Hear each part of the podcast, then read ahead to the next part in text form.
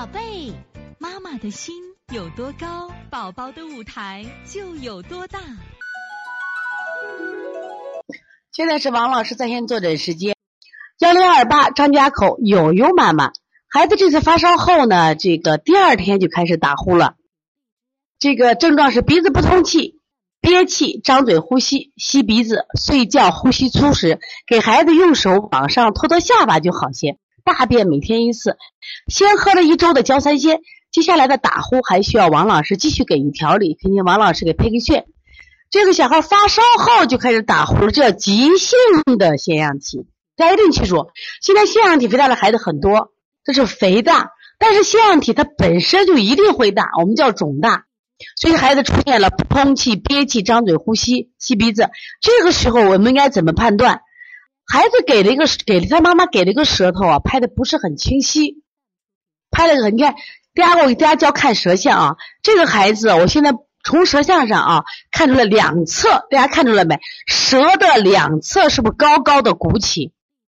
首先这个孩子有肝胆的郁结，第二个再看到这个孩子的舌是不是方舌？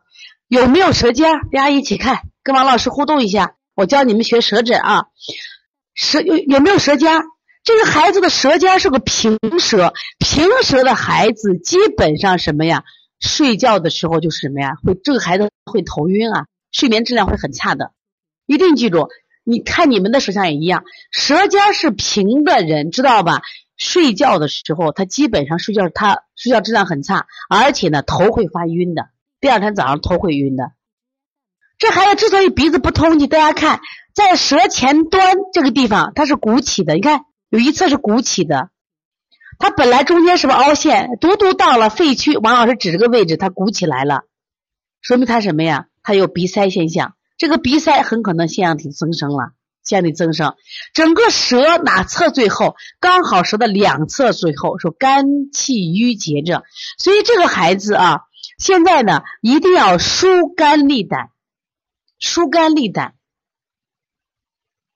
所以有的小孩可能是受寒引起的这个，比如说鼻塞、呼吸重；有的小孩是肝郁化热，这个小孩是肝郁化热。你看两侧多厚，所以这个孩子疏肝理气、清肺平肝，搓摩胁肋、太冲行间，搓揉腿内外两侧肝胆经，包括头部的肝胆经。如果它严重的话，你在这个地方太阳穴、腺样体外方吮杀或者把。